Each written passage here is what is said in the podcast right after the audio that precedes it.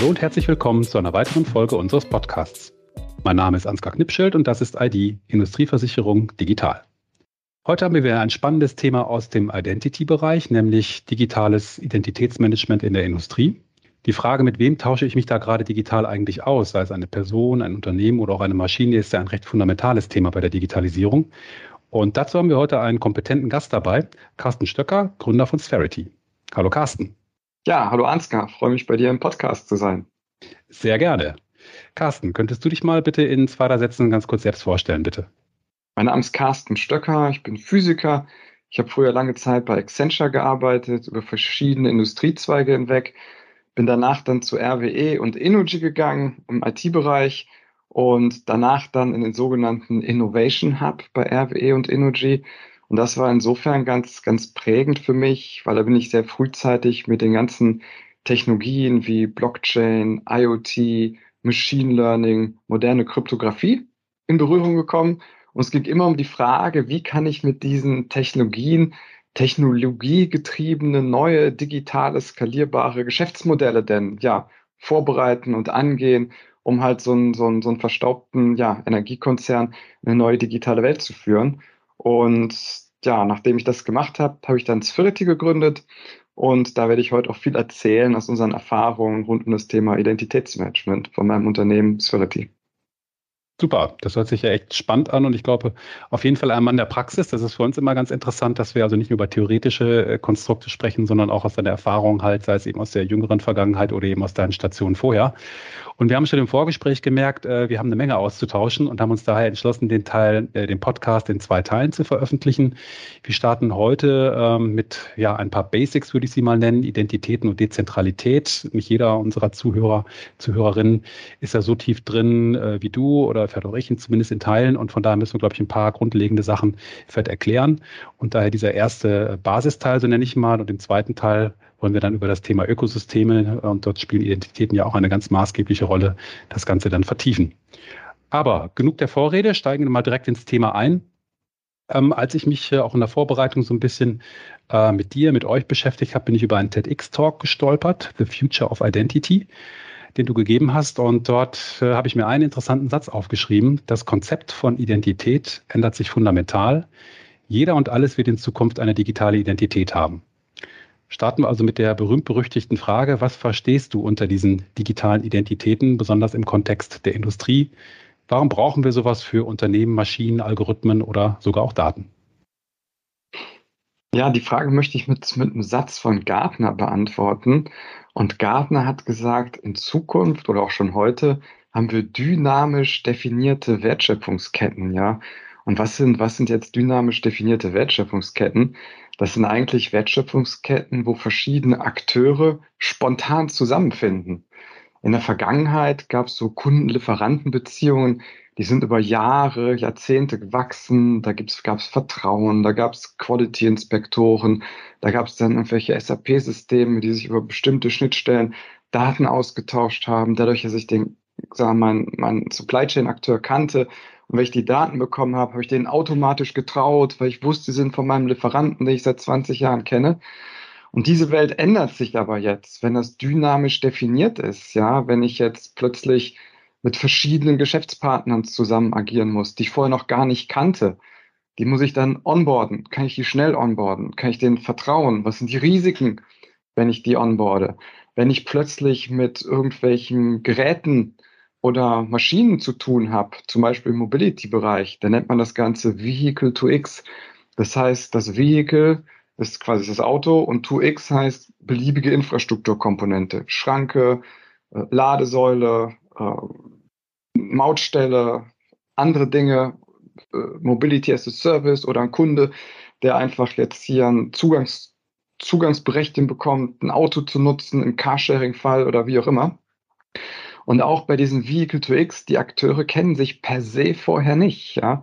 Genauso mhm. bei neuen Lieferanten, die kenne ich nicht. Und das, das, das stellt Identitätssysteme vor große Herausforderungen, offene Identitätssysteme, dass ich plötzlich mit Akteuren agieren muss, die ich vorher einfach nicht kannte. Und dazu braucht man neue Technologie.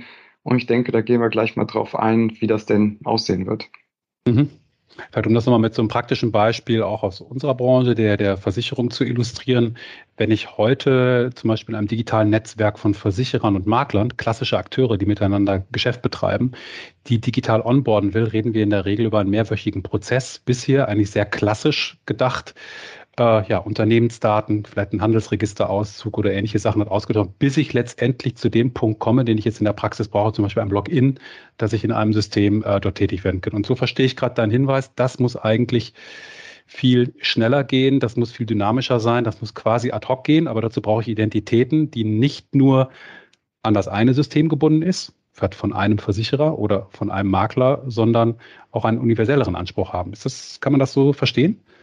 Genau, und das, das ist ganz interessant, weil es gibt so das Network, das Network Scaling Law oder das Metcalfsche Scaling Law. Und das ist ganz, das wurde damals mit Telefonen gemacht, ja. Also wenn zwei Leute ein Telefon haben, können sich nur zwei untereinander dann, sag mal, austauschen, also eine Verbindung etablieren. Wenn plötzlich es dann, äh, sag mal, äh, vier Leute gibt, die irgendwie schon ähm, Telefone haben, das ist plötzlich, ja, das, das ist dann die Anzahl der möglichen Verbindungen geht dann im Quadrat mit der Anzahl der Teilnehmer. Und das ist sehr, sehr interessant, weil nämlich ein Netzwerk, der Nutzen eines Netzwerkes, der steigt dann auch mit dem Anzahl der Teilnehmer im Quadrat. Sagen wir, die Kosten ist einfach die Anzahl der Telefone, n, aber mhm. sagen wir, der Nutzen ist dann n Quadrat, weil ich kann ja n Quadrat verschiedene Beziehungen zwischen den einzelnen Teilnehmern eines Telefonnetzes erzielen. Und das jetzt auf Identitäten übertragen, ist ein sehr entscheidender Punkt. Weil heute klassisch denke ich jetzt an Identitäten, dass ich sage, ja, ich bin irgendwo registriert, bei Facebook, bei Google, auf der Bosch IoT Cloud, bei irgendeiner Siemens-Plattform oder sonst was. Dann, dann bin ich in der Regel aber auch eingeschlossen in dieses Ökosystem dieser Plattform. Weil ich kann dann nur mit anderen Akteuren von dieser Plattform, die da registriert sind, die ongeboardet sind, interagieren und dann ist der, ja, der Nutzen dieser Plattform beschränkt auf die Teilnehmer. Mhm. Wenn es natürlich jetzt gelingt, etwas zu finden, dass sich beliebige Akteure, egal wo sie herkommen, ob sie auf einer Siemens-Plattform sind oder nicht, oder auf einer Botch-Plattform sind oder nicht, oder, oder, oder einfach nur eine einzelne Person oder nur ein IoT-Device, ja, ein Smart Meter, ein Auto oder wie auch immer. Wenn, wenn ich es ermögliche, dass diese Akteure Vertrauen aufbauen können, weil darum geht es im, im Kern, wenn ich über digitale Identität, Identitäten spreche, dass ich irgendwie den anderen identifizieren kann und dann Aussagen von dem anderen bekommen kann. Wo kommt er her? Wann ist er geboren worden? Wann ist das Auto produziert worden? Äh, wann ist der IoT-Sensor das letzte Mal kalibriert worden? Ist das ein Algorithmus, der gebenchmarkt worden sind, irgendwelche Daten produziert und und und?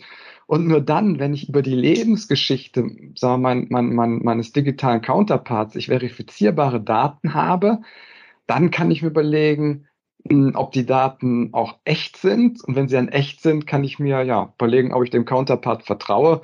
Im Zweifelsfall kann ich auch noch ein Risk-Scoring machen, sowas wie Third-Party-Risk-Management oder sowas und dann mit, mit, mit Risikofaktoren und, und Schwellwerten dann agieren und überlegen, dann nur dann, wenn ich genug über Lebensgeschichte wirklich end-to-end -end verifizierbar weiß, dann vertraue ich dem.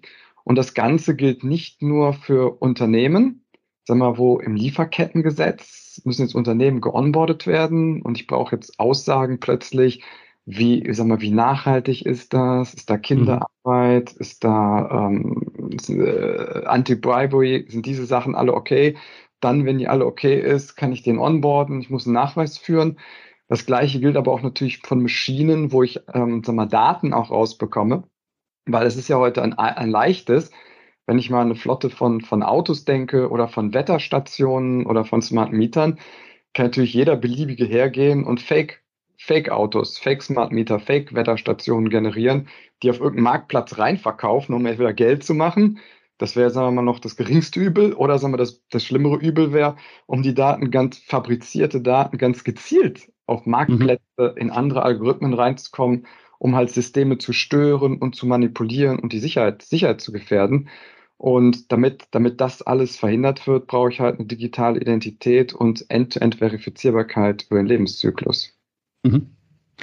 Ein ganz wichtiger strategischer Ansatz dabei scheint mir dann ja Dezentralität zu sein. Du hast eben nochmal die, ich sag mal, üblichen Verdächtigen, die für zentrales Management von solchen Identitäten stehen, Google, Facebook und Co., mehr, mehr im Privatbereich, im Consumer-Bereich, ähm, aber genauso bei Industrieplattformen, wo dann natürlich die Betreiber von entsprechenden Plattformen erstmal für sich die Hoheit über diese Identitäten haben. Sie geben, ich mache das nochmal hier für die Zuhörer ganz, ganz plastisch, sie geben die Usernamen und Passwörter, die Teile der Identität halt eben dann an die User ihrer Plattform halt raus die aber daran dann gebunden sind, genau wie du eben gesagt hast.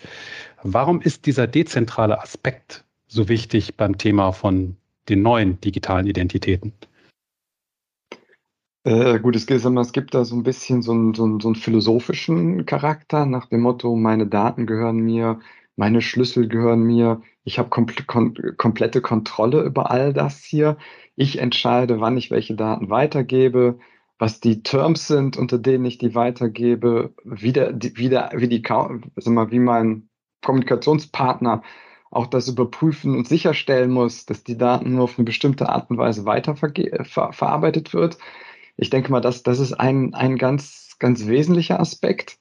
Äh, ein anderer Aspekt ist immer auch das Thema der ja, Business Confidentiality, der Vertraulichkeit meiner Geschäftsdaten.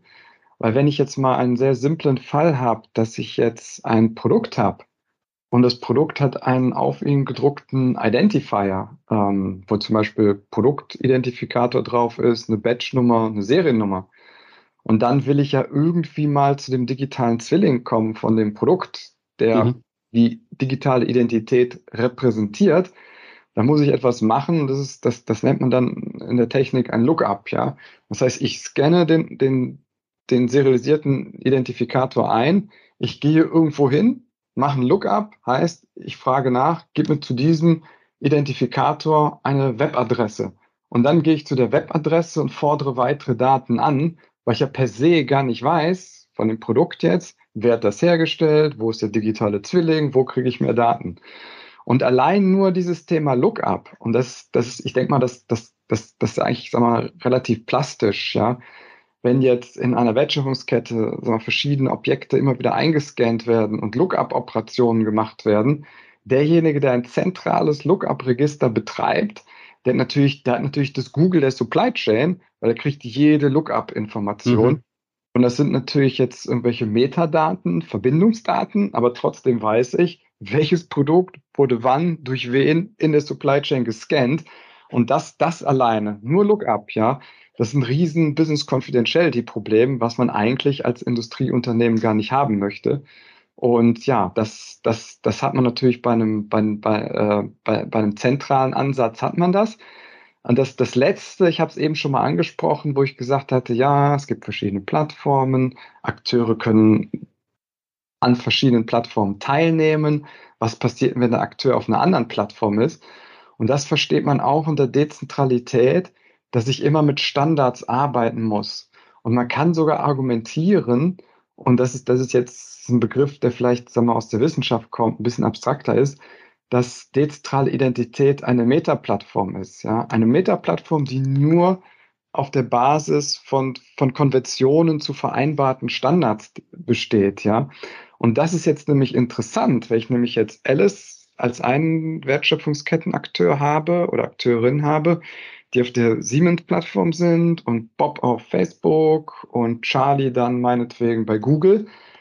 Oh, wenn die aber hergehen, Alice, Bob und Charlie, und sich sag mal, diese Standards definieren, ja, sag mal, wie macht man Identität, wie macht man digitale Signaturen, äh, sag mal, wie sind Daten zu interpretieren, wie kann ich Kommunikation zwischen meinen Softwarekomponenten herstellen, wenn diese Standards dann erfüllt sind, dann können sich Alice, Bob und Charlie, die völlig verschiedene Plattformen sind, plötzlich anfangen zu unterhalten und ja, verifizierbare Daten auszutauschen. Ja? Und im mhm. Kern geht es dann immer darum, äh, kann ich überprüfen, kommen die Daten immer authentisch von einem anderen Wertschöpfungskettenakteur und sind die Daten nicht manipuliert worden. Und dazu braucht man die Standards und dafür braucht man digitale Signaturen an der Stelle. Mhm.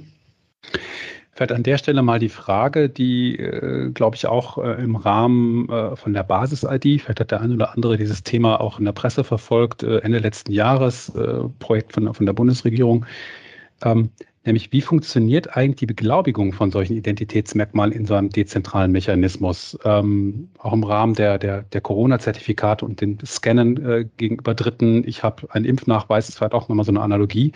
Also ich habe jetzt eine Identität, ich habe ein Identitätsmerkmal, Persön Persönlichkeit, Corona oder beim Unternehmen andere Sachen und jetzt sagt ein Dritter mir gegenüber, gib mir die mal bitte. Woher weiß ich jetzt eigentlich in einem dezentralen System, dass der Dritte, der mich gerade fragt, gib mir mal bitte Merkmale von dir, auch wirklich derjenige ist? Denn, das hast du ja eben rausgearbeitet, wir haben jetzt nicht mehr ein zentrales System, das an einer Stelle sagt, das ist wirklich die Siemens, ich nehme jetzt einfach nur mal die eben gefallenen Namen, wir können auch Bosch, wir können auch AEG natürlich jetzt daneben stellen, das ist völlig egal. Aber da kommen wir ja immer in so einen spannenden Punkt, den ich auch so aus, aus Gesprächen mit Kollegen und Kollegen die sagen, wie, wie, wie soll das eigentlich funktionieren? Weil wenn jeder sich ja selbst Identitäten ausstellen kann, dann kann ja auch jeder sagen, ach, ich mache jetzt mal eben die Siemens, gibt diese in Anführungsstrichen Fake-ID vor und dann kann ich ja wunderbar mir Informationen irgendwo ziehen. Wie, wie löst man dieses, ich glaube, das ist ja kein, nicht unbedingt nur ein technisches Problem, sondern ein organisatorisches Problem ja auch ein bisschen. Äh, was wird da gerade so in dem Bereich der digitalen Identitäten diskutiert? Was sind da die Lösungsansätze? Es gibt, gibt, es gibt aus, meiner Sicht zwei, zwei sehr unterschiedliche Lösungsansätze. Der erste ist, dass man mit sogenannten Vertrauensdomänen arbeitet, ja. Dass man dann sagt, ja, man vertraut sogenannten Qualif Qualified uh, Trust Service Providern, ja. Die Bundesdruckerei hat eine Tochter, ist dann die Trust und wenn alle in dem Ökosystem der sogenannten D-Trust trauen und weil man weiß, die D-Trust hat, ist von TÜV zertifiziert und weiß nicht, von sonst wem noch überprüft und äh, die legt alle ihre Conformance, Compliance-Dinge offen und da gab es noch nie Probleme und und und, dann kann man, kann man der D-Trust trauen. Da können natürlich die D-Trust, wenn, wenn Unternehmen eine digitale Identität brauchen, dann können die Unternehmen da hingehen und ja, einmal ein sogenanntes Identity Proving oder Identitätsüberprüfung machen oder bei Menschen wird es auch heißen, Know Your Customer äh, ähm, Überprüfung. Und das Gleiche gilt auch für Unternehmen. Das heißt, das Unternehmen hat ein Stück Software, was man häufig Identitätsbrieftasche nennt oder Identity Wallet, sagen wir auf Englisch. Mhm. Und diese Identitätsbrieftasche ist nichts anderes als das, was Menschen so haben, wenn sie ihr Portemonnaie haben. Da habe ich dann auch Führerschein, Personalausweis, Krankenversicherungskarte und, und, und drin. Und das Gleiche gibt es natürlich auch für Unternehmen. Und das Wichtige, das A und O ist immer dieser Initial Trust. Woher weiß ich, dass das Unternehmen das Unternehmen ist, ja? Und da kann man natürlich dann auf Trust-Domains zurückgreifen, weil ich weiß, dass, dass, dass ich der D-Trust traue und dass die ist immer ex, sag mal, ex, nach extrem hohen, auf Basis eines extrem hohen Vertrauensniveau denn diese Überprüfung durchführt. Und jemand zeigt mir dann so einen D-Trust-Identitätsnachweis dann vor dann kann ich auch sagen, okay, das Unternehmen ist das Unternehmen, weil D-Trust hat es gesagt, Vertrauensdomain. Natürlich gibt es auch noch Wettbewerber von der, von, von der D-Trust, die, das, die was Ähnliches machen. Es gibt ja verschiedene Quali, äh, äh, Qualified Trust Service Provider. Ähm, das ist auch alles in EIDAS beschrieben, wenn man auf Standardtechnologie äh, geht. Jetzt entwickelt sich Technologie gerade weiter. Also diese ganzen Unternehmen, ob es jetzt Bundesdruckerei ist oder Infocert aus Italien oder was weiß ich, andere Unternehmen, aber die beschäftigen sich auch alle mit der dezentralen Technologie. Aufgrund dieser Netzwerkeffekte, dieses N Quadrats, ist ein riesen makroökonomischer ähm, Nutzen. Und genau, kann ich jetzt erstmal D-Trust trauen oder InfoShirt äh, ähm, aus, aus Italien. Aber es gibt ja noch mehr Trust-Domains. Zum Beispiel kann ich jetzt hingehen und sagen, ja, ich vertraue der GS1. Die GS1, die stellen ja Idente oder Identifikatoren aus für Unternehmen, für Standorte, für Produkte, äh, die standardisiert auch Kommunikationsprotokolle und und und. Wenn ich jetzt der GS1 traue, ein Supply Chain Use Case, wo häufig Unternehmen sich sogenannte GS1 GLNs, Global Location Numbers, hin und her schicken. Das kann Unternehmen repräsentieren, kann eine Abteilung, ein Standort äh, äh repräsentieren. Das Problem Stand heute ist, ich kann jede, in, in eine digitale Kommunikation kann ich, ja, da könnte ich jetzt hier mh, hm, eine GLN von, von, ähm, von AEG oder was dann reintun weil eben auch AEG genannt worden ist, aber keiner weiß, ist es wirklich AEG oder nicht? Hat mhm. nur eine, eine GLN reingeschrieben. So, und in Zukunft wird es halt so sein, dass die auch alle digital unterschrieben werden müssen. Und das, das ist dann ein Riesenunterschied. Das heißt, ich habe Vertrauensdomänen, äh, wo Dinge digital unterschrieben worden ist. Da entstehen auch sogenannte Vertrauensketten. Da können wir vielleicht gleich nochmal auch drauf eingehen, was eine Vertrauenskette ist und wo es das auch heute schon gibt. Und im Rahmen von einer so Vertrauensdomain weiß ich dann, okay, ich vertraue der GS1 und wenn die gesagt hat, das ist, das ist das Unternehmen mit der Global Location Number oder die Trust hat gesagt, das ist das Unternehmen oder ich kann auch genauso sagen, Bundesanzeiger Verlag, ja. Mhm. Also Bundesanzeiger Verlag hat ja, hat ja auch viel, die könnten auch, ähm, sagen wir mal, solche Credentials über Unternehmensidentität ausstellen, könnten sie selber machen, könnten sich einen Standard bedienen es gibt die, so, die sogenannte Global Legal Entity Identifier Foundation. Also die kennt man aus dem äh, Financial Services Bereich, weil sobald ich Finanzmarktgeschäfte tätige, dann brauche ich diese sogenannte LEI-Code, Legal Entity Identifier. Und die Glyph ist dann quasi, ich sag mal, so eine Non-Profit-Organisation, so ein bisschen analog zu GS1, nur sag mal, sehr fokussiert auf die, auf die LEIs äh, die überlegt sich auch gerade, wie kann man das mit Identität verknüpfen, das mit elektronischen Signaturen verknüpfen. So wenn jetzt Bundesanzeiger dann sagt, so einer Glyph-Domain, das Unternehmen hat diesen Legal Entity Identifier, dann kann ich nachschlagen, komme sogar direkt auf die, ähm, äh, auf die Handelsregistereinträge und kann noch weit, weitere Informationen bekommen, wie äh, Political Exposed Persons, PEPs und ist das Unternehmen auf einer Sanction List, ist das Unternehmen in Liquidation, mhm. Mhm. letzte mhm. Geschäftsbericht, alles digital unterschrieben. Und so gibt es halt noch weitere ähm, sagen wir, Vertrauensdomänen, teilweise industriespezifisch, ob es irgendwie der BDEW, der gibt BDEW-Nummern aus. Wenn ich dem BDEW traue und sagen wir, den Prozessen traue, wie die das machen, habe ich auch wieder eine Vertrauensdomain und, und, und oder TÜV oder wie auch immer.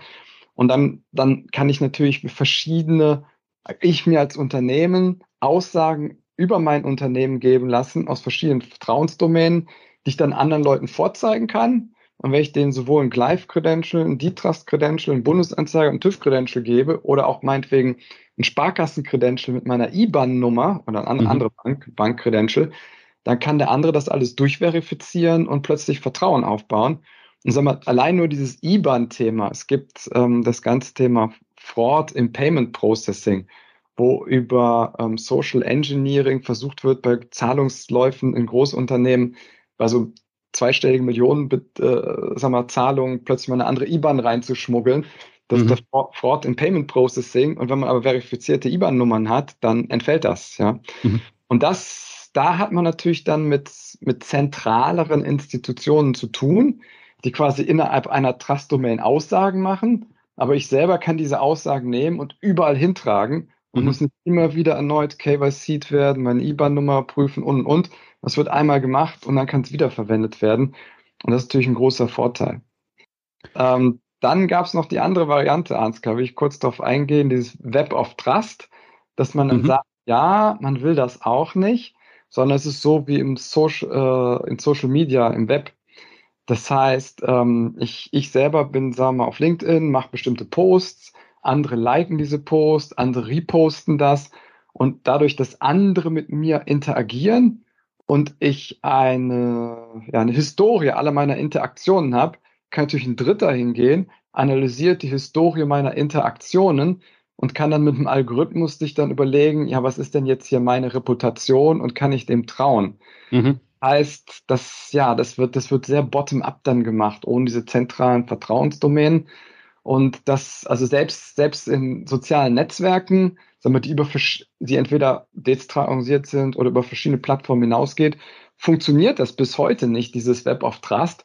Und deswegen wird es im Industriebereich eher schwierig und vor allen Dingen dann, wenn ich Compliance-Anforderungen habe, nach mhm. dann, wo Conformance-Kriterien sind, das kriege ich dezentral gar nicht hin, weil ich kenne teilweise äh, irgendwelche anderen Partner, die Aussagen über mich machen, die kennt, die kennt, ja, die kennt ein anderer Geschäftspartner von mir, die kennt er faktisch nicht und woher weiß der, dass die dann gute Prozesse haben, denen man trauen kann und und und. Aufgrund des Thema Compliance fällt das aus unserer Sicht erstmal flach und deswegen braucht man de aus dezentrale Identität und, äh, äh, und die, die Vertrauensdomänen. Da wird erstmal kein Weg drum, drum herum führen. Und vielleicht, Ansgar, sollten wir gleich nochmal drauf eingehen, warum digitale Signaturen so wichtig sind. Ja. Mhm. Okay. Wenn ich das nochmal ganz kurz zusammenfasse, gerade zu diesem ersten Ansatz, der, glaube ich, für die Industrie wirklich ähm, ja, praktisch äh, unausweichlich ist, sozusagen. Wir brauchen diese, diese Identitätsgeber, äh, würde ich so zusammenfassen. Es sind aber mehrere. Wir haben eben verschiedene. Du hast eben Beispiele genannt. Das kann Bundesdruckerei mhm. sein, das können aber auch durchaus Industrieunternehmen sein, Lieferanten oder äh, genau. Leute, die zertifizieren und ähnliches. Und die Summe der sozusagen beglaubigten Identitätsmerkmale, die macht dann nachher die Gesamtidentität von einem Unternehmen oder vielleicht auch eben von einer Maschine aus.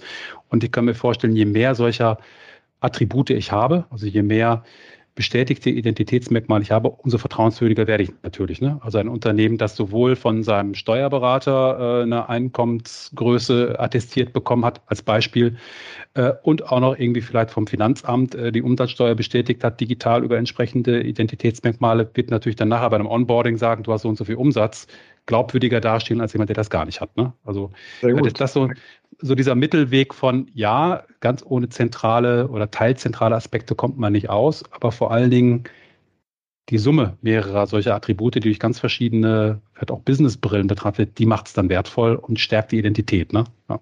Okay. Das ist mega zusammengefasst, ja. Und ich glaube, die Summe, also man spricht heute in Wertschöpfungsketten, spricht man häufig von Back-to-Birth Traceability oder Lifecycle Transparency. Okay. Ja. Und die Summe aller dieser überprüfbaren Zertifik äh, Aussagen oder ja, Credentials, Zertifikate, das ist dann quasi meine Back-to-Birth Traceability mhm. oder meine Lifecycle Transparency, ob ich das teile oder nicht. Und mit Business Confidential Privacy sind nochmal andere Sachen. Aber die Summe ist mein, ist mein digitales Ich als mhm. Unternehmen, mhm. als Maschine oder als Objekt, ja. Okay. Und vielleicht nochmal eine Sache dazu, es gibt gerade den, wir hatten so ein bisschen über Unternehmen und ein bisschen auch über Maschinen gesprochen. Und dann, du hast gerade gesagt, die Summe aller dieser Aussagen, angenommen es ist eine Wetterstation und ich weiß, wer hat es hergestellt, wer hat es deployed, wer hat denn gesagt, dass die Wetterstation da ist, wo sie ist, wer hat die Wetterstation kalibriert. Wenn ich diese drei Aussagen habe, äh, und ich dann nachher Daten aus dieser Wetterstation bekomme, die ich, die ich sag mal, verknüpfen kann mit diesen Aussagen, Hersteller, wo es installiert, wer hat installiert, wer hat kalibriert, dann sind natürlich diese Daten aus dieser Wetterstation einfach auch viel mehr wert, mhm. weil ich natürlich viele Risiken dann auch sagen wir, ein bisschen eingrenzen kann, ja. Und das ist ganz interessant, da denkt heute noch keiner dran. Also häufig sagt man so, oh, ich habe halt ein Credential von irgendjemandem, sagen wir mal so ein Covid-Credential, ja, was ja auch nichts anderes ist. Ist halt nur eine andere Technologie. Bin ich jetzt, ähm, bin ich jetzt geimpft worden, oder, sagen wir mal, bin ich getestet worden oder nicht, ja? Und dann traue ich dem oder nicht. Aber eigentlich hat das viel mit Risiko zu tun, was ist keine binäre Aussage. Selbst wenn ich es kryptografisch überprüfen kann, dass dieses Impfcredential von einem bestimmten Arzt ausgestellt worden ist und das Robert-Koch-Institut das digital unterschrieben hat. Kryptografisch oder sagen wir Test, sorry, Testpass-Credential, ja. Mhm. Äh, das heißt, äh, das war die Teststation, ist kryptografisch dann unterschrieben worden von dem Teststationenbetreiber und ich kann ihm dann trauen, kryptografisch alles okay. Aber in der realen Welt gibt es ja verschiedene Risiken. Sag mal, ist die Identität der zu testenden Person wirklich richtig überprüft worden? Mhm, ja? Mhm. Hat man dem den richtigen Aufkleber gegeben? Hat der Test versagt? Was hat er für eine Sensitivität? Sind die Tests vertauscht worden? Hat einer einen menschlichen Fehler gemacht? Und, und, und. Und das, das ist ein ganz interessanter Aspekt. Also viele Leute denken heute naiv, wenn ich es kryptografisch überprüfen kann, ist es richtig. Aber sagen wir, in dem Geschäftsprozess sind ja Risiken drin, ja. Das heißt, eigentlich muss ich jedes dieser digital geschriebenen Aussage immer im Risk-Score unterlegen, ja. Und das ist genau, was du sagst, wenn ich dann natürlich digital unterschriebene Aussagen aus verschiedenen Vertrauensdomänen habe, dann kann ich natürlich wunderbares Risk-Scoring mhm. machen, ja. Mhm. Und ich glaub, weiß nicht, ob wir nachher kommen wir, glaube ich, nochmal auf das Thema sagen wir, Maturity der Technologie und wo steht das Ganze. Aber das Thema Risk-Scoring über verschiedene Vertrauensdomänen, das ist noch relativ unbeackert, ja, für diese, für diese ganzen Nutz, Nutzen-Cases. Aber wir glauben, das wird, das wird auf jeden Fall kommen. Das hat dann auch viel mit, mit Insurance Propositions zu tun und, und, und. Und das sind so Themen, wo auch unsere Leidenschaft dran hängt, sag mal, ja, die hofft, hoffentlich dann auch interessant sind für unsere Hörer hier heute. Ja, ja gut, und ich glaube, hier haben wir jetzt natürlich einen wunderbaren Punkt zum Thema äh, digitale Versicherung, digitale Industrieversicherung, wenn wir uns vorstellen, dass demnächst solche ja, solche Risk-Scorings, wie du sie genannt hast, also vielleicht auch Begutachtungen von Industrieanlagen oder von Teilen, von Komponenten, die heute von Risikoingenieuren durch Versicherer ja zum Beispiel, ne, und wo es ein wahnsinniges Thema ist, dass jeder Versicherer seine eigenen Risikoingenieure wieder ins Feld schickt, weil er halt eben vielleicht die Versicherung bepreisen muss. Wenn er sich heute darauf verlassen könnte, schau mal, hier ist erstmal äh, eben entsprechend digital beglaubigt, ein Zertifikat, das sagt, diese Anlage wurde am so und so viel von dem und dem, der wiederum auch vertrauenswürdig ist, geprüft und für sicher befunden. Ja, also kann TÜV-Zertifikat sein, kann ISO-Zertifikat sein, whatever. Dann kann man, glaube ich, von der Fantasie her auch im Versicherungsbereich schon überlegen, jetzt kann ich ja digital das Risiko ganz anders bewerten, äh, weil ich jetzt die Summe von digitalen Einschätzungen oder, oder Bewertungen eben da habe. Ne? Super spannend. Da Im Versicherungsbereich. Ein, aber, aber, da möchte ich gerade nochmal einhaken an der Stelle, weil heute, ich, wie, wo steht es denn heute? Mhm. Heute haben diese Unternehmen alle Datenbanken, da sind, weiß nicht, Terra, also viele, viele Terabyte, weiß nicht, was danach kommt drinnen, ja. Und das Problem bei all diesen Datenbanken ist, dass ich keinen Herkunftsnachweis der Daten habe. Also wer hat, wer hat, wo kommt das Datum eigentlich her? Und ist das Datum verändert worden auf dem Kommunikationsweg zu mir, wo ich es reingeschrieben habe, oder vielleicht in meiner Datenbank sogar verändert worden? Und ist das Datum überhaupt noch gültig? Ist es vielleicht mhm. widerrufen worden? Ja. Und das ist ein riesen, riesen Problem, dass ich das nicht überprüfen kann. Und bei der digitalen Identität geht es genau darum, auch ähm, digitale Unterschriften, Signaturen einzuführen. Heißt, wenn mein Geschäftspartner mir ein digital signiertes Datum gibt, ja, dann schreibe ich das mal, dann kann ich, bevor ich es auch reinschreibe, mit Datenbank, kann ich es einmal prüfen, war das überhaupt der Geschäftspartner? Passt die digitale Unterschrift zusammen? Also das sogenannte Public Key Cryptography gehört diese Unterschrift zu dem Geschäftspartner, hat er es wirklich unterschrieben. Mhm. Das heißt, ich kenne das Thema Authentizität der Daten. Das zweite ist, äh, wenn, wenn Unterschrift nicht zusammenpasst, kann es auch daran liegen, dass jemand die Daten manipuliert hat. Das heißt, ich kenne das Thema der Datenintegrität. Das kann ich, je nachdem, wie ich es mache, äh, klar können sich kryptografische Algorithmen ändern oder wie auch immer, aber je nachdem, was ich mache, kann ich das viele, viele Jahre und Jahrzehnte, kann ich, kann ich überprüfen, ob die Daten nicht verändert worden sind. Und das Dritte, was man mit digitalen Unterschriften machen kann, ich kann Mechanismen einführen, ob diese Daten widerrufen worden sind. Ja? Mhm. Das heißt, wenn ich jetzt einen Supplier geonboardet habe oder was anderes halt, äh, und ich arbeite mit dem und ich möchte jetzt wieder gucken, ein halbes Jahr später ist noch alles in Ordnung mit dem, dann überprüfe ich den Widerrufsstatus der Daten und stelle fest, oh, die sind widerrufen worden. Und mhm. dann in einem, in einem, wir, in einem Fingerschnipp, wenn ich feststelle, sie sind widerrufen worden, dann bricht natürlich das Vertrauensniveau zu, oder was nicht, das, das Risk, Vertrauens, Vertrauenseinschätzung des, der Counterparty zusammen, weil diese Daten nicht mehr gültig sind, ja. Muss ich eventuell nochmal neu diese Daten anfordern oder wie auch immer. Äh, aber das ist natürlich dann auch gerade für solche, für solche, für solche Bewertungen wichtig. Und da geht es dann sehr, sehr, sehr viel um digitale Unterschriften. Und ähm, genau, ich denke mal, das, das werden wir jetzt auch weiter vertiefen. Ja, auf jeden Fall. Ich würde jetzt ganz gerne mal in die Praxis kommen, denn wir haben jetzt ein paar Grundlagen gelegt, wir haben ein paar, paar Konzepte verstanden und jetzt würde ich gerne konkret werden im Sinne von, hast du vielleicht mal ein praktisches Beispiel für unsere Zuhörer, wo dieses Handling von digitalen Identitäten zumindest ansatzweise schon funktioniert? Ich glaube, im Pharmabereich äh, hast du auch ein Beispiel mit oder vielleicht aus einer anderen Branche. Ähm, könntest du damals an einem wirklich nachvollziehbaren Beispiel beschreiben, wo das heute schon funktioniert? Ja, sag ich, ich, ich würde am Anfang erstmal auf das Thema Pharmaindustrie eingehen und das, man muss es so sagen, was ich eben gesagt hatte, alle mit allen und das N Quadrat und, dann, weiß nicht, äh, die, die, die, das Netzwerk Scaling Law und Alice Bob und Charlie von verschiedenen Plattformen und und und. Und das, das heißt, man kann diese Identitätstechnologie auch als Ökosystemtechnologie betrachten, ja. Das heißt, es macht eigentlich nur dann, nur dann Sinn, wenn Partner in einem Ökosystem alle diese Standard nutzen und dann funktioniert, dann kann jede Software diese Standards sprechen, kann Vertrauen aufgebaut werden. Und das ist immer sehr schwierig, Stand heute, diese Stecknadel im Heuhaufen zu finden. Äh, wo hat man denn ein vollständiges Ökosystem, wo man diese Technologie adopten kann? Und da sind wir von, von Spherity. Also wir sind ein SAP IO Partnerunternehmen, haben viel mit Pharmaindustrie zusammengearbeitet und im Rahmen der Compliance- und Risk-Kohorte bei SAP sind wir dann auf das Thema der Authorized Trading Partner in den USA gekommen, ja. Und das ist insofern ganz spannend und dann, da kann man auch mal die Zeiträume verdeutlichen, ja. Das geht sicherlich jetzt schneller oder wie auch immer, aber sag mal, die Obama-Administration hat in 2013, also vor, äh, ja, vor fast zehn Jahren, vor neun mhm. Jahren, hat die den sogenannten Drug Supply Chain Security Act ins Leben gerufen, ja. Und Ziel war es, Betrug in der Pharma Supply Chain zu verhindern. Also, dass Leute gefälschte Produkte reinbringen, dass Leute sagen wir, Produkte, die irgendwo anders aus dem Verkehr genommen worden sind, woanders hin, weil die irgendwie schlecht sind und irgendwelche anderen Probleme sind, woanders hinbringen und dann da weiterverkaufen. Das nennt man dann Sellable Returns. Oder dass halt die Kartelle, also in Amerika sind irgendwie eine, weit über eine Million Leute brauchen oder mehrere Millionen brauchen Schmerzmittel, Methadon, Morphin und sowas. Aber äh, auf Rezept bekommen es nur so 200.000 Amerikaner. Was macht der Rest? Der Rest mhm. wird dann von beliefert von den Kartellen aus Mexiko und Co. Und es sind ja alles illegale Methadon- und Morphinlieferungen. Und da geht es dann sehr, sehr viel um das ganze Thema Tracing und Identität. So, was hat die Obama-Administration gemacht?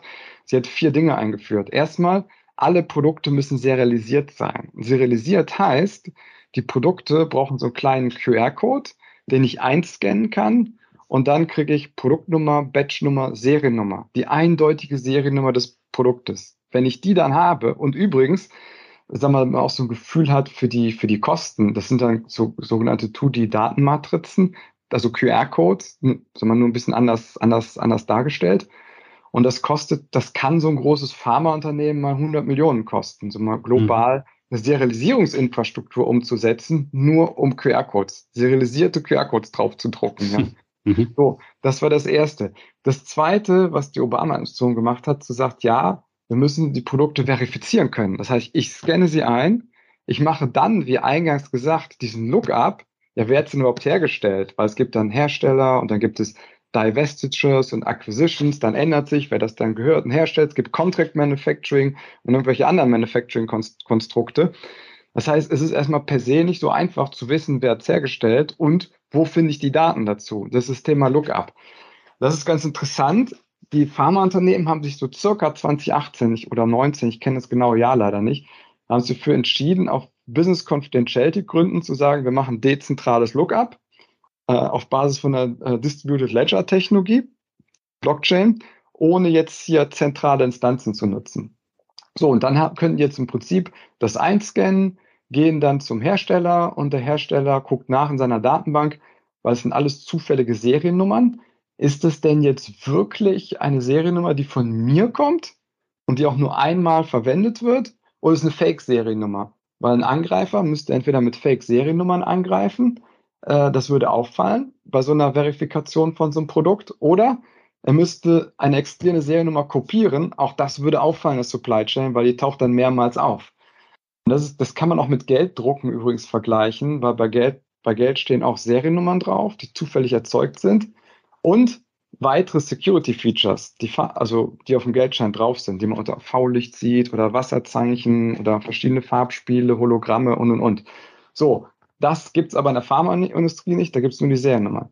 Und jetzt kommt das nächste dazu, das nennt man Authorized Trading Partner, dass gesagt worden ist, ja, wenn jetzt ein Großhändler einen Verifikationsrequest an einen Hersteller schickt, dann soll doch bitteschön der Großhändler nachweisen, dass er überhaupt autorisiert ist. Das, das heißt dann da Authorized Trading Partner. Das heißt, hat er eine Lizenz von einem der Bundesstaaten in den USA überhaupt pharmazeutische Produkte im Großhandel zu vertreiben.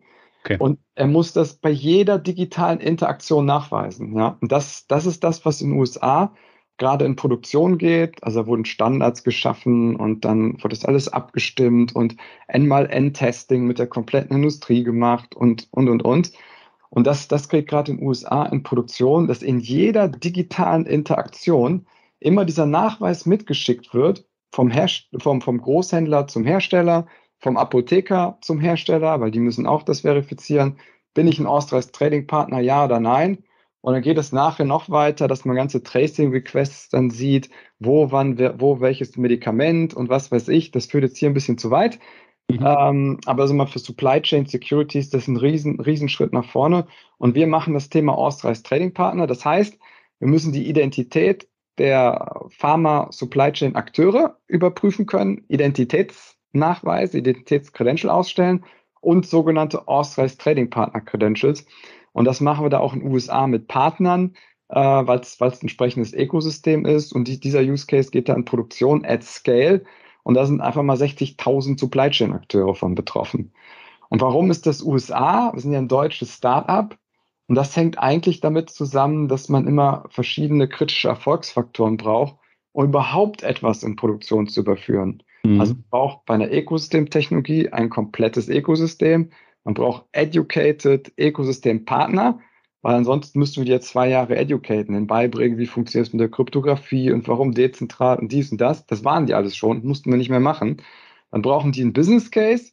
Dann braucht man sowas wie, was wir dann sagen, sowas wie Retrofitting. Das heißt, ich kann sehr, sehr einfach existierende Infrastrukturen durch eine einfache API-Integration umstellen, ohne, sagen wir mal in Anführungsstrichen, Accenture-Busse zu allen Unternehmen zu schicken, die dann in den IT-Systemen rumschrauben. Das braucht man nicht. Das, das ist auch wirklich das, das Einmalige, dass diese kritischen Erfolgsfaktoren zusammenkommen. Und der, der letzte kritische Erfolgsfaktor, den, den ich oder vorletztlich noch nennen möchte, ist, die Drug Enforcement Agency hat den Unternehmen alle schon eine Identität gegeben. Und das ist für uns natürlich vorteilhaft, wenn wir jetzt 60.000 Unternehmen Identität überprüfen müssten nach Post-Mahlzeit als Startup. Das wäre schwierig, das auch sagen wir, mit, mit entsprechenden Compliance-Anforderungen umzusetzen. Aber die Drug Enforcement Agency, die man aus den Filmen so kennt, die Leute mit den Kanonen und DEA hinten auf dem Rücken, die sind hingegangen, haben die alle überprüft und ähm, haben denen eine, eine digitale Identität gegeben, die wir einfach nur nachnutzen. Und der letzte Erfolgsfaktor, es muss ein simpler Use Case sein. Und der Use Case ist simpel. Und von daher sind wir da in den USA sehr weit gekommen, was ähm, sag mal, sehr erfreulich ist.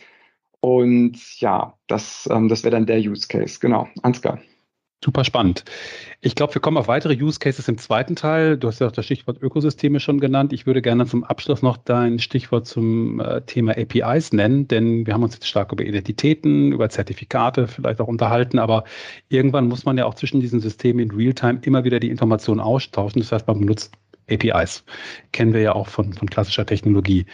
Ähm, auch hier hat man ja die Aufgabe, wie kriege ich das sicher und skalierbar gemanagt hin, äh, insbesondere wenn das jetzt immer mehr wird, wenn das in Realtime passiert. Und was gibt es da denn für Konzepte, äh, um gerade eben auch in Zeiten von vermehrten Cyberangriffen, von, von erhöhten Risiken, die sich hier bei Öffnen von Schnittstellen nach außen ja auch ergeben, wie, wie kann ich dort ja immer mehr externen digitalen Zugriff auf meine Systeme äh, erlauben? Stichwort Zero Trust Architecture, das Begriff, den wir im Vorgespräch hatten. Ähm, was sind da die aktuellen Überlegungen?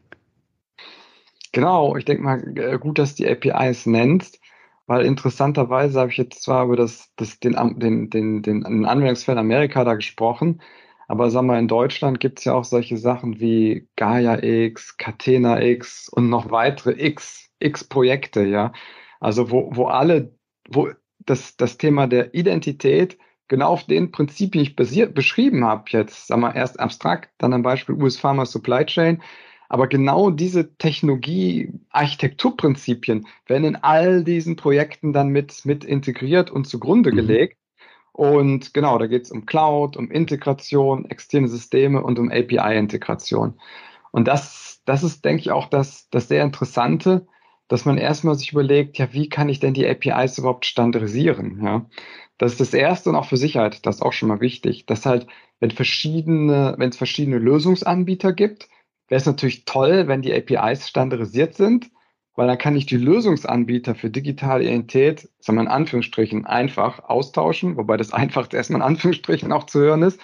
Das heißt, ich kann die austauschen, es ist standardisiert, ich kann mich darauf verlassen und sag mal, die Standardisierung führt natürlich dann auch sag mal, zu dieser Interoperabilität, Datenportabilität, dass alle miteinander sprechen können. Das heißt, ich als Unternehmen nehme dann so einen digitalen Lösungs, äh, Identitätslösungsanbieter, kann den über APIs integrieren, dann sprechen schon mal meine Systeme, diese neuen Identitäts- und Vertrauensstandards, meinetwegen die auch später bei GAIA-X, Catena-X und diesen Sachen zugrunde liegen und anderen zugrunde liegen. Das ist schon mal super. Und der zweite Aspekt ist, jetzt kann ich mit meiner Software sehr einfach sprechen. Jetzt müssen sich ja die Softwaren, die Identitätslösungen Manchmal wird auch von Agenten gesprochen, ja, sind Identitätsagenten oder wie auch immer. Die müssen sich auch untereinander unterhalten können. Auch das geht mhm. über APIs und über Standards. Das Interessante ist, dadurch, dass ich mit digitalen Signaturen arbeite, ist schon mal ein, ein Aspekt wichtig. Wenn sich zwei Softwarelösungen unterhalten und es richtig signiert ist, dann weiß ich immer, die Softwarelösung des anderen ist, äh, äh, die mir Daten schickt, die sind nicht manipuliert worden, weil sie sind digital unterschrieben worden es muss von dem anderen gekommen sein, es ist authentisch von dem und sind auf dem Weg zu mir nicht, nicht, nicht, nicht manipuliert worden. Und das ist allein schon ein ganz entscheidender Faktor. Ich kann immer annehmen, dass das Internet unsicher ist, ja. sobald ich die digitale Signatur überprüfe, kann ich mir sicher sein, auf dem Weg von meinem Geschäftspartner zu mir sind die Daten nicht manipuliert worden. Also das, das, das hat schon mal eine, eine, eine Security-Komponente. Und dann kann man halt solche Sachen wie Man-in-the-Middle-Attacken kann man dann ausschließen und ja, das, das, ist, das, ist schon mal, das ist schon mal eine gute Sache. Dann kommt natürlich dazu, dass wenn man Lösungsanbieter ist, man bestimmte Conformance-Kriterien und Sicherheitsanforderungen zu erfüllen hat, insbesondere beim Thema Schlüsselmanagement. Und das ist ganz entscheidend, weil ich hatte ja eingangs auch gesagt, digitale Unterschriften, sogenannte Public Key Cryptography, das heißt, ich habe einen öffentlichen Schlüssel, den jeder einsehen oder, oder, oder kennen kann. Ich habe einen privaten Schlüssel, den ich absolut geheim halten muss, den ich nur beim Signieren verwende und der niemals ähm, sagen wir, nach draußen gelangen darf, weil wenn mein Schlüssel nach draußen gelangt, ist es Identitätsdiebstahl, kann es jeder für mich dann ausweisen.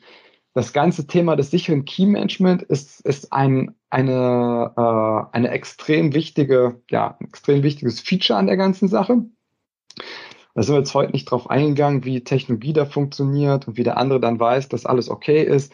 Ich kann beispielsweise über Protokolle überprüfen, ob der andere den Schlüssel auch in Hardware, also es gibt ja, sag mal, Secure Element und Hardware Security Module sind so die Fachbegriffe, aber da ist der Schlüssel in Hardware drin und der Schlüssel kann praktisch nicht da rauskommen, weil er in der Hardware drin ist und es gar keine Möglichkeit gibt, den rauszubekommen. Gut, Jetzt kann man überlegen mit Side-Channel-Attacken und Röntgenstrahlung und irgendwie rauf und runter fahren von Strom und dann was messen. Vielleicht kriege ich doch Informationen über den Key.